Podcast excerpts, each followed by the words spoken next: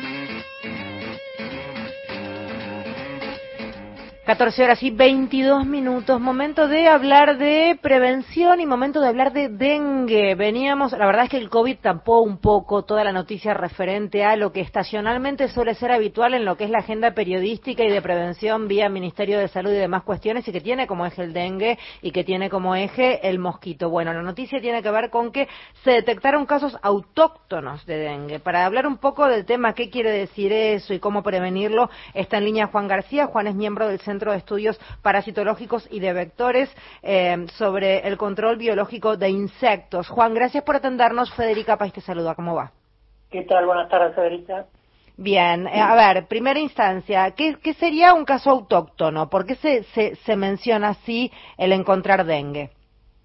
Caso autóctono es cuando la persona que se enferma con dengue no, no ha viajado a una zona endémica. Bien.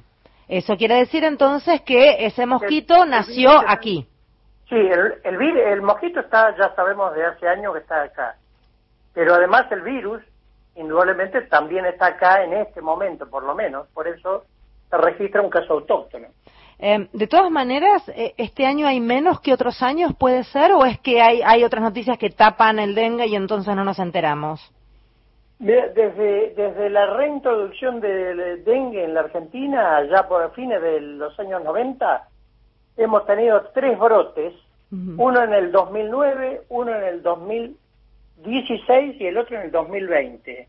Cada año ha sido mayor uh -huh. el número de enfermos, pero se registra cada cinco o seis años, así que no estaríamos en este momento en uno de esos este, periodos. Uh -huh. Pero todos los años tenemos casos porque en esta época y a partir de noviembre y hasta fines de abril o mayo se dan las condiciones, es decir, tenemos el mosquito activo, eh, hace calor, el, el, mosquito está en plena actividad, es un mosquito diurno, y por otro lado tenemos las fiestas, la gente que se va de vacaciones a zonas endémicas como por ejemplo Brasil o el Caribe, y cuando vuelve puede muchos pueden volver enfermos y entonces eso es lo que produce la ingresión del vi la introducción del virus eh, ¿De qué manera el que viene enfermo eh, introduce el virus? ¿Ese, ese, ¿Ese paciente que está con dengue contagia o el mosquito se contagia del paciente? No, el, el paciente ya viene con el virus sí. porque ha sido picado por un sí. mosquito, en, por ejemplo, en Brasil. Uh -huh.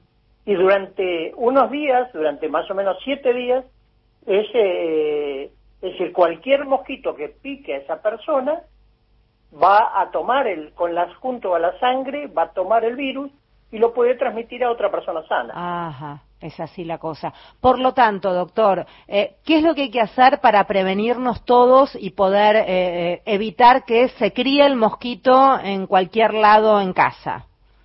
Bueno, lo que no falla y reduce el problema en un 50%, esos son datos de la Organización Mundial de la Salud, es eliminar todos los recipientes, lo que se llama descacharrizado, bueno, todo lo que no sirve y acumula agua hay que tirarlo, es decir, romperlo y tirarlo, tampoco tirarlo al, al, al, al baldío de al lado porque va a juntar agua claro, ahí. Claro, claro. Eh, y, y, lo que sirve y acumula agua hay que taparlo, por ejemplo, un tanque de agua. Uh -huh hay que poner la tapa o ponerle un plástico, poner algo para que la hembra no vaya a colocar los huevos. La hembra no coloca los huevos sobre el agua, sino que los coloca en la interfase entre el agua y la, y la pared del recipiente, esperando que un desnivel, el movimiento del agua, los sumerja los huevos y en pocas horas con esta temperatura nacen las larvas. Eh, hay, hay, mucho mito en cuanto a que se cree que el agua tiene que estar eh, verde, podrida. No es así, ¿verdad, doctor? No, no, en absoluto. Uh -huh. Mira, yo en el laboratorio tengo baldes, baldes de agua para, para evitar, para que se vaya el cloro, ¿no? Del agua, agua de la canilla. Uh -huh. Lo dejo 48 horas que se vaya el cloro y así uso para criar las larvas. En ese agua totalmente limpia, sin alimentos ni nada, ahí eh, nacen también, es decir, hay huevos poner en, en, el recipiente y cuando varío el nivel, nacen y se desarrollan, llegan hasta adultos. ¿eh? A uno le parece que no hay alimento, no hay nada, pero... Y en el cementerio uno también lo ve. Claro.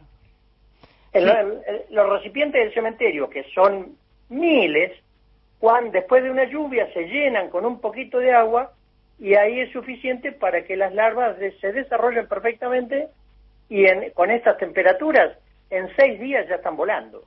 Eh, por lo tanto, todo lo que esté en alrededor de espacios que tengan, por ejemplo, se me ocurría también esos lugares en donde tienen eh, tanta acumulación, a veces son terrenos baldíos, a veces son lugares de desarmaderos de autos, en fin, todo lo que pudiera tener eh, los cementerios, como acaba de decir el doctor, en cuanto a esos floreritos y cuestiones que son típicas en esos espacios para, para las ofrendas florales, en fin, todo eso es un juntadero de agua que potencialmente es un juntadero de mosquitos.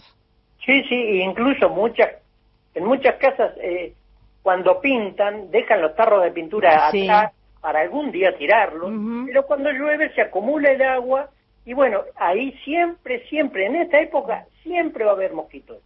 Sea eh. en el pleno centro de Capital o de La Plata o de, Córdoba.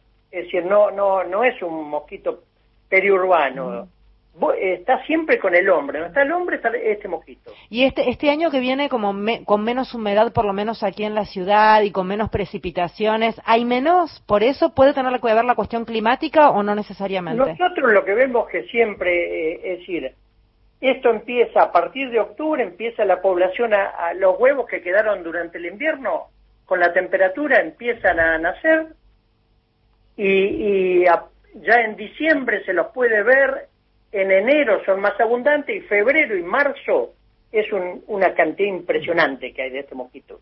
En estas latitudes, ¿no? Para, a medida que vamos hacia el norte, más todavía. Ojalá sirva la charla con, con, usted para, para, que todos allí en casa entendamos que todos somos responsables y en ese balcón, en ese, en ese recipiente que uno cree que no estaría haciendo de ninguna incidencia, sí, es de una gran incidencia y es responsabilidad nuestra vaciarlo. Incluso en ese platito que uno pone abajo de una maceta, sí, típico. que tiene dos gotas de agua, ah.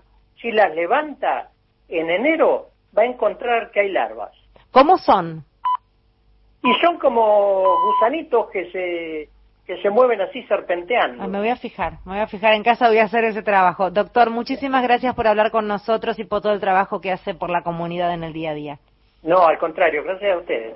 Juan García es quien hablaba, miembro del Centro de Estudios Parasitológicos y de Vectores. Ya sabes, entonces se detectaron eh, casos de dengue autóctono en la Argentina. Es responsabilidad de todos, así que